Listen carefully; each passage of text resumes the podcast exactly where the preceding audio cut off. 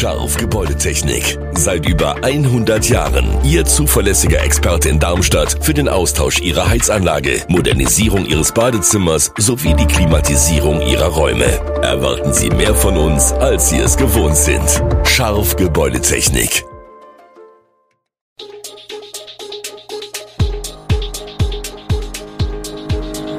Gude, unser morgendliches News Update.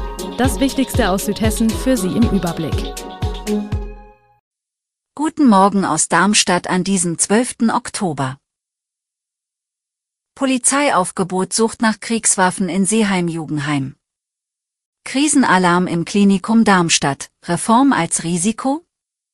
Parken im Johannesviertel kostet ab 16. Oktober was. Frankfurter Polizisten doch an Nazi-Drofax beteiligt? Impfgeschädigte, für uns gibt es keinen Anker. Das und mehr hören Sie heute im Podcast. Am vergangenen Donnerstag schnappte ein Sondereinsatzkommando der Polizei einen 38-jährigen Waffenhändler aus Darmstadt. Nach Auswertung des verschlüsselten Smartphones des Mannes soll dieser seit 2020 mindestens zwei Dutzend Kriegswaffen angeboten und verkauft haben. Der Waffenschmuggler wurde bei einer geplanten Übergabe auf frischer Tat ertappt. Das SEK nahm den 38-jährigen Serben und seinen 74-jährigen slowenischen Komplizen fest. Seitdem sitzen die beiden Männer in Untersuchungshaft. Auf die Schliche kamen die Behörden dem Waffenhändler wegen seiner Verbindungen zu einem Rüsselsheimer Familienclan. Dabei ergaben sich nach Angaben der Generalstaatsanwaltschaft Hinweise, dass sich Angehörige des Clans Waffen aus dem Balkan beschafft haben. Am Tag nach der Festnahme startete die südhessische Polizei einen Großeinsatz und durchsuchte mehrere Wohnungen sowie ein Grundstück und Werkstatträume in Darmstadt und dem Landkreis Darmstadt-Dieburg, unter anderem auch in der Gemeinde Seeheim-Jugendheim. Familienangehörige und Nachbarn des Mannes wollten sich nicht zu den Vorwürfen äußern. Die Ermittlungen der Polizei dauern an. Die deutsche Krankenhauslandschaft steht bundesweit auf Alarmstufe Rot. Während Tariferhöhungen die Gehaltskosten in die Höhe schießen lassen, machen Inflationsraten und steigende Kosten für medizinische Produkte den Kliniken zu schaffen. Das Klinikum Darmstadt, der kommunale Maximalversorger in Südhessen, ist keine Ausnahme. 2023 musste die Stadt bereits 15 Millionen Euro zuschießen, um das Klinikum handlungsfähig zu halten. 2024 werden voraussichtlich weitere Unterstützungen folgen.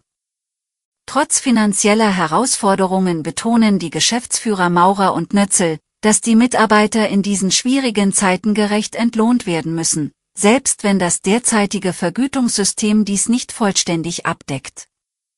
Das Klinikum Darmstadt zeigt sich kritisch gegenüber der Klinikreform, die 2024 in Kraft treten soll. Obwohl sie sich langfristig verbesserte Finanzierungen und eine bessere Sicherung der Kliniken verspricht, wird befürchtet, dass viele Kliniken die Übergangszeit nicht überstehen könnten. Nötzel warnt sogar vor einem Krankenhaussterben, das durch die Reform ausgelöst werden könnte. Maurer und Nötzel sehen jedoch auch Chancen. Das Klinikum plant, trotz Kostendruck in Personal und Technik zu investieren, um sowohl die Patienten als auch die Mitarbeiterzufriedenheit zu erhöhen. Das Datum für die Einführung der Parkraumbewirtschaftung im Darmstädter Johannesviertel steht fest. Nach Angaben der Stadt soll die neue Zone namens Jo ab Montag 16. Oktober ihre Gültigkeit erhalten. Eigentlich sollte die Regelung bereits mit Monatsbeginn August greifen.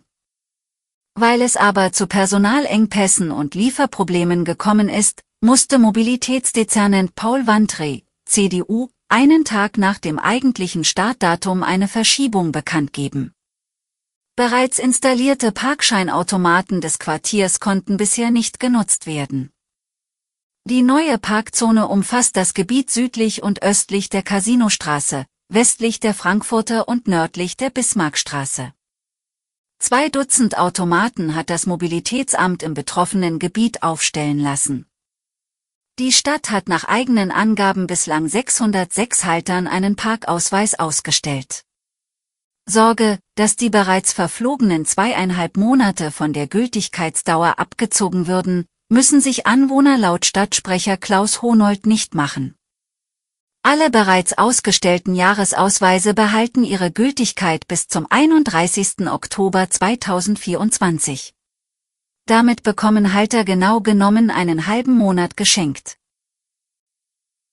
Die Frankfurter Staatsanwaltschaft ermittelt im Zusammenhang mit der rechtsextremen NSU 2.0 Drohschreibenserie gegen Johannes S. und Miriam D., zwei Polizisten vom ersten Frankfurter Revier. Bereits im Prozess wurde von der Nebenklage der Verdacht geäußert, Johannes S. habe das erste Drohfax verfasst, das am 2. August 2018 an die Frankfurter Rechtsanwältin Seda Basayildes geschickt wurde. Bis 2021 wurden mehr als 100 mit NSU 2.0 unterzeichnete Drohschreiben per E-Mail, Fax oder SMS an Anwälte, Politiker und Journalisten gerichtet.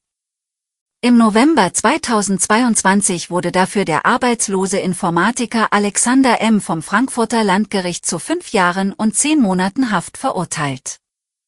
Nebenklägerin Basayildis blieb skeptisch, was die Einzeltäterschaft anging. Laut Staatsanwaltschaft wird seit 2018 bzw. 2019 gegen die beiden Polizisten wegen des Verdachts der Volksverhetzung, Beleidigung, Bedrohung und Verletzung eines Dienstgeheimnisses ermittelt. Ausreichende Anhaltspunkte, die für eine Tatbeteiligung der beiden Polizeibeamten im Zusammenhang mit dem Versand des ersten Drohschreibens sprechen, konnten aber nicht festgestellt werden, hieß es auf Anfrage. In Rheinland-Pfalz haben drei von fünf Post-Covid-Ambulanzen ihre Arbeit aufgenommen. Zwei weitere folgen im Oktober. Diese Ambulanzen sind Anlaufstelle für alle, die an den langfristigen Auswirkungen von Covid-19 leiden. Etwa 80.000 Menschen in der Region sollen von Long-Covid betroffen sein. 1500 von ihnen leiden schwer am chronischen Fatigue-Syndrom, MECFS. Helga Mikulski aus Dexheim ist eine dieser Betroffenen. Nach ihrer vierten Corona-Impfung im November 2022 begannen die Symptome. Obwohl sie die ersten drei Dosen ohne Probleme vertrug, hatte sie nach der vierten Impfung Entzündungen im ganzen Körper. Das führende Symptom von MECFS ist die anhaltende Erschöpfung, die nach geringster Anstrengung auftritt. Kleinste Tätigkeiten können zu tagelanger Bettlägerigkeit führen. Ein neu entstehendes Problem ist das sogenannte Postwag-Symptom. Während Long-Covid nach einer Infektion auftritt, ist Postwag eine Reaktion auf den Impfstoff selbst.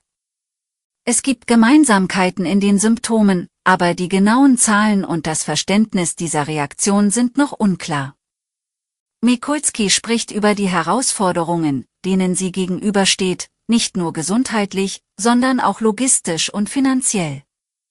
Arzttermine sind schwer zu bekommen. Der Transport dorthin ist aufgrund ihrer kleinen Rente und ohne Unterstützung der Krankenkasse problematisch. Sie und andere Betroffene setzen ihre Hoffnungen auf die neu eingerichteten Post-Covid-Ambulanzen. Aber die sind überlastet und können nicht alle Patienten aufnehmen, insbesondere nicht diejenigen mit Postwag-Symptomen. Für uns gibt es keinen Anker, so Mikulski. Um auf die Probleme aufmerksam zu machen, wird am 16. Oktober 2023 eine Demonstration in Mainz, der Trauergang, stattfinden. Mikulski wird teilnehmen, unterstützt von anderen Betroffenen. Alle Infos zu diesen Themen und noch viel mehr finden Sie stets aktuell auf www.e-show-online.de. Gute Südhessen ist eine Produktion der VRM von Allgemeiner Zeitung, Wiesbadener Kurier, Echo Online und Mittelhessen.de. Redaktion und Produktion die NewsmanagerInnen der VRM. Ihr erreicht uns per Mail an audio.vrm.de.